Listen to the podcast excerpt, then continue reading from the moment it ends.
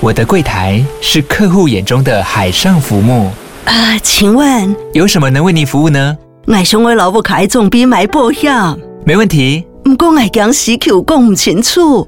你慢慢来。办您靠岸，台银人寿一直都在，以安心、可靠、诚信、稳健为本，尊重多元，关怀弱势。因为台银人寿，我不再漂流。以上广告由台银人寿提供。欢迎来到侃侃而谈心灵疗愈所，这里是 Candice 侃侃。今天我们这一集要来延续上一集后面有提到的。就是关于这段时间，嗯、大家可能会觉得说，哇，现在科技越来越发展啊，那我们之后的呃世界可能会变成什么样子？然后这个对于我们的内在的成长啊，或者我们如果只是想要健康快乐的生活的话，呃，中间会有什么样的震荡期啊？我们要如何去适应这些转变的过程呢？这个就是我们今天要来聊的哦。那我想，以现在这个阶段，有些人可能还没有感觉到会有什么样的变化。那有些人如果有在关注这方面的消息，又会觉得哇，好像真的世界动荡很大，变化很多。那每一个人截取资讯的呃角度或者自己的想法都不一样。那今天也是分享看看自己的角度去看到的以及感受到的一些方向哦。那不知道你们有没有感觉，二零二三年确实也是一个加速转化的一个时期。那这个加速转化，除了是一些人内在的课题，那再来就是整体，嗯，可能社会结构的一些框架，就好比像上一集聊到的，可能我们会开始去思考什么叫做工作，还有嗯，金钱的一些框架，这个游戏制度，我们要怎么样去跳脱或者建立一个嗯不一样的世界。是在这样的阶段，会有越来越多人去思考这些问题，甚至是投入一些行动，让它有一些转变。那就先讲工作赚钱这件事情好了，因为有很多嗯、想要更多的内在探索的人，那其中一个困扰就是哦他。每天还是要上班工作，然后可能不一定做得很开心，或者是觉得好像每天要花很多时间在赚钱，那不一定是他有兴趣的事情。可是又觉得生活还是要过，还是要吃三餐呐，嗯，还是要用钱做很多事情，我还是要赚钱，就在这个过程中有一些矛盾拉扯。当然，之前的一些单集里面有提到，嗯，相关的。话题，我们就有聊到说，其实关键不是在于我们在做什么，而是我们用什么样的状态去做嘛。但是现在为什么会有越来越多人思考工作是什么，或者说需要去思考这件事情的原因是，像是机器人啊、AI 的，就是这些人工智慧的发展，它可能会越来越广泛、越来越普及。那原本感觉像是很机械化的这些工作，也许。在未来都可能会由机器人去做，那这些工作可能对于人类来说就是一件啊、很疲乏的事情，就是每天重复啊哈，可能觉得很无聊这样。那可能就会慢慢的被取代，比如说像呃最近大家应该也有看到一些餐厅的送餐人员可能已经用机器人来代替，或者点餐可能就是用点餐机就可以点餐了。但这个已经是一段时间了，只是它更广泛的运用，或者说它更拟人化的运用就会越来越多嘛。但反过来说，这也是一个很好的时期，就是我们真的要去思考什么是我们真的喜欢做的，然后我们能提供什么样的美好的事物给这个世界，那它就会有一个正向的循环，可能哦，你也会获得一些金钱或者是一些美好的回馈。所以创造力在这个过程对我们来说也是很重要的。可是这其实是每一个人与生俱来的能力啊，就像每一个刚出生的小婴儿啊，或者小孩，他对这个世界没有太多的框架跟定义的时候，你会发现他是充满创造力的，充满创意的。你可能给他呃一颗球，它可以很多种玩法。那你可能没有告诉他说，呃，这个是球可以拿来踢，可以拿来丢，可以拿来怎么样，但他自己就会有很多的玩法。那这个就是一种创造力啊，并不是说要像是呃艺术家啊，或是很会做一些创作啊，很会画画、唱歌等等，这些才叫做创造力。没有，就是我们本来与生俱来就是有这样的能量的，只是说我们有没有时常去发挥它，以及我们呃擅长发挥在什么样不同的地方。那除了我们可以更关注、更去发挥创造力之外呢，这也是一个时机，是我们要更去探索生命力是什么，我们要如何感受到生命这件事情。因为可能诶，人工智慧越来越发达，我们可能以前会觉得，呃，只有人类会说话。诶，可是没有，可也许动物界有动物界的语言，或者现在人工智慧的 AI 机器人，它也会跟我们对话。那我们以前可能觉得它应该不会有情绪，或者不会有思想。诶，可是我们投入了很多的数据给它，它可能也会有一些看起来好像是生气的反应，但它不是真的生气。可是它可能会用一些哦，像是它已经生气了的语气，或者是嗯。其他的好像是有经过思考的句子说出来，可事实上也不过就是数据演算出来的。那这些表面上看起来就会觉得，诶，他好像跟一般人没有什么不一样。但是慢慢的，嗯，其实会越来越多人去理解到，我们并不是只是表面上看起来的皮肉这样子的一个存在。那包含对于气、对于能量这一些的发展，也可能会有越来越多的研究。那那个是我们原本以为我们看不到、摸不到的东西嘛？可是当然有一些人是现在他就已经能够感知到的，只是我们就会说哦，那个就是他的觉察度呃比一般人还要更加的敏锐，或者说感知力比一般人还要更敏锐。那这个其实也是我们在这个阶段。可以去多去训练的地方。那这个呢，一方面是我们在虚拟的东西越来越真实的这个过程，我们能够呃不容易被混淆，因为不知道它的运用会多广，然后多深嘛。那另外一个方面就是体验生命这件事情是没有任何其他的东西可以取代的。那这个也是生命它本身的价值啊，我们本身存在着。我们正在感受着，我们有所感受，有所觉察，就是存在在这边。我们就是一个生命的一部分。那这件事情本身就是有价值的，所以在整体的变动的过程，我们要更时常的去意识到这件事情。那意识到这件事情，也会让我们的生活更加的有稳定感、价值感、安全感，不会因为说。啊，外界一直动荡啊，或者你的生活、呃，工作上或者其他事情上有变动的时候，就容易受到波及或者影响。不过，因为人工智慧越来越发展嘛，有些人就会开始担心，呃，一些科幻片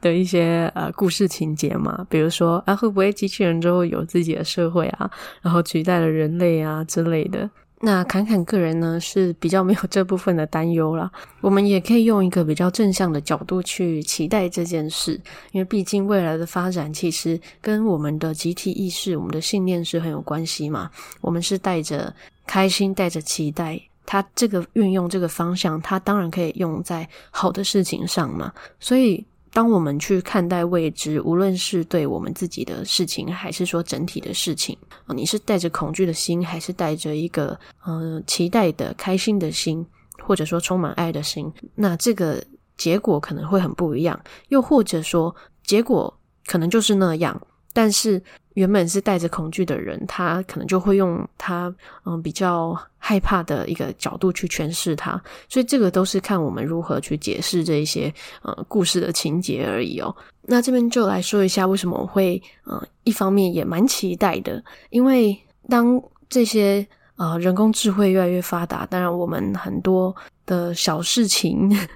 就可以有很多小帮手了嘛，它可以可能加快我们的效率啊。或者帮我们分析一些事情啊，等等的。那又或者，呃，就算有被开发出一些，诶，虚拟世界，可能大家会进去那个游戏里面，玩乐啊，等等的。但说不定还可以用在一些治疗上面，比如说细胞的治疗，如果在虚拟世界可以完成，然后不会有任何的不适感等等的，那不是也很棒吗？那当然，这个是在一个嗯对未来的一个想象跟期待啦。那我们这边就可以尽量的去发挥，因为只要想得到，它就有可能会发生嘛。那再来就是呃，可能我们很多的农作物啊，也可以透过。机器人帮我们去呃采收啊，或者是制作过程啊，那有可能我们的呃食物的成本又会变得更低嘛，或者更容易的做出有营养的食物。等于说，我们可能可以用更少的资源去换成我们呃以往需要的一些生活的食衣住行嘛。那这其实就是一种富裕啊。然后呃这个时候人们。要做的事情就真的是好好享受生活，然后 去做自己啊、真的开心的事情。因为可能现在或者以前有些人会不太敢去做自己热情的事情，就是害怕会没钱吃饭啊、没有收入啊这些问题嘛。但如果之后哦这些食物、粮食、食衣住行的成本变得更低了，我们生活成本如果变得更低，又或者说要去换取这些生活的。金钱的方式变得更简单了，那对于很多人来说，这就是一种更自由的生活嘛。那这边可以顺便跟你们分享，前阵子刚好看到一篇报道，嗯，就是关于现在就正最红的，正在研究 AI 对话模型的那间公司的执行长，那间公司就是 OpenAI 嘛，啊，他的执行长的报道，那里面就有段落就有提到，他其实想要实现。无条件薪资这件事情，那无条件薪资，嗯，其实就是每个人就算你什么事情都不做，然后也一样会给你基本的薪资，这样就是你活着我就给你生存的钱的这个概念。那但这个之前也有在一些国家好像有呃实验过一段时间哦。如果有兴趣的人可以自己再去查一下。那我看到那个报道的时候，我就觉得很有趣，也很符合 现在有可能的未来发展。当然，有些人可能会觉得有一点难以想象，或者觉得怎么可能？不过现在这个阶段确实就是一个什么以前大家认为不可能的事情都有可能会化为现实的一个，嗯、呃，很神奇的一个阶段哦。所以在这个阶段呢，呃，刚才前面就讲到嘛，我们的创造力跟觉察力就更加的重要。所以也许未来我们的教育也会需要很大的变革。那当然，教育需要变革是行之有年的事。很多人都觉得啊，那个课纲太僵化啊，不够不够生活化等等的。那但是可能会随着人工智慧的发展，会呃更加速这件事情。因为以往的教育可能是教我们怎么当一个好员工，那但是现在 AI 都会当好员工了啊，他甚至不会有任何的脾气，不会有 就是私人需要处理的一些事情。那如果我们用过去的那些教育模式，那教出来的学生就变成说，呃，也没有办法赢过 AI，没办法赢过机器人，那到底？学那些教育做什么？所以呢，也会开始有嗯越来越多，像现在已经有开始一些学呃实验的学校，他们可能会更加的着重，就是我们的创造力啊，可或者说思考能力啊、美感啊，或者体育能力啊。这些是因为我们生而为人，我们才能够去体验到的一些面向哦，所以可能包括身心灵平衡的发展，呃的这一些课程都有可能会越来越普及。那这个普及不是只是在嗯、越来越多的疗愈师自己开工作坊的这种普及，可能还会包含了在一般的教育体制里面也会有嗯、越来越多的机构。会知道这件事情的重要性，然后呃，慢慢的把它加入进去，这些都是很有可能的。所以，对于学习身心灵的人来说，也许在未来也会有越来越多跟一些机构合作的一些机会。只是这一些路线，这个模式是不是呃你自己喜欢的？那当然就每个人会有不一样的选择。那当然，如果在整体的教育上也越来越多人重视这些平衡的发展，但在我们的下一代，或者说就连我们这一代的嗯身心灵的健康，或者说我们整体的频率感受都会提升。那当整体一起提升的时候，这个进程就会越来越快嘛，整整个世界哦就会越来越好玩。然后包括嗯、人与人之间的、包容度，或对这个世界的开放度也会越来越高。那这个时候还真的有可能，嗯、就会有一些来自不同地方的嗯、访客们。可能一些外星人啊，也许啦，也许他们真的就会呃陆陆续续的出现啊、也不能说陆陆续续出现，就是嗯、越来越普及的让大家知道他们在哪里，他们在做什么，他们的文明是怎么样。又或者说，因为整体大家的频率越来越提升，所以很多人可能在中间的过程中就能够去呃感知到一些不一样的存在，这都是有可能的。那另外一方面，当然啦，因为呃，就讲到这个世界可能会越来越好玩，那大家可能就会玩得越来越起劲啊，越来越不去管啊，生命本质是什么不重要啦，好玩就好这样子，或者是呃。离自己的呃内心越来越远，因为一直被啊、外面的现象拉着走，这个也是有可能。就像之前提过的，就像手机一样，里面有越来越多丰富的东西，越来越好玩。我们一整天玩手机，就可能永远都玩不完。可是当放下手机的时候，又突然觉得好像一无所获，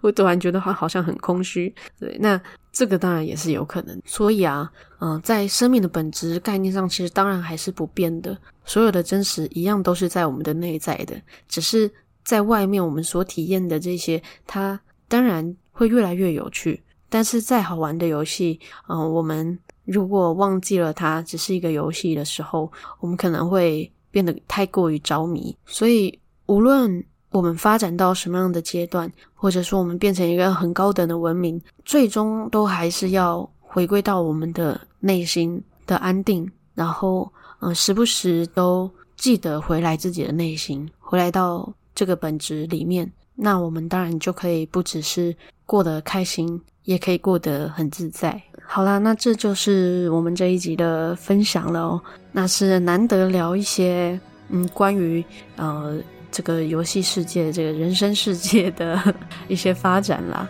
那只是提供一个角度可以参考。那如果你觉得，诶，这样子的世界，你觉得很开阔，让你觉得也很棒，你当然也可以加入这样子的想法。不过最重要的也还是，不管这个世界多么的有趣好玩，那都是跟我们内在投射有关系，所以还是要时时刻刻回到我们自己身上。好了，那这一集就先到这边喽。那如果你还没订阅节目的话，记得按下订阅或追踪。那也可以关注节目的 Instagram ccrt 点七七七。最后，一样祝福你有一个幸运又美好的一天。谢谢你的收听，我们下集再见。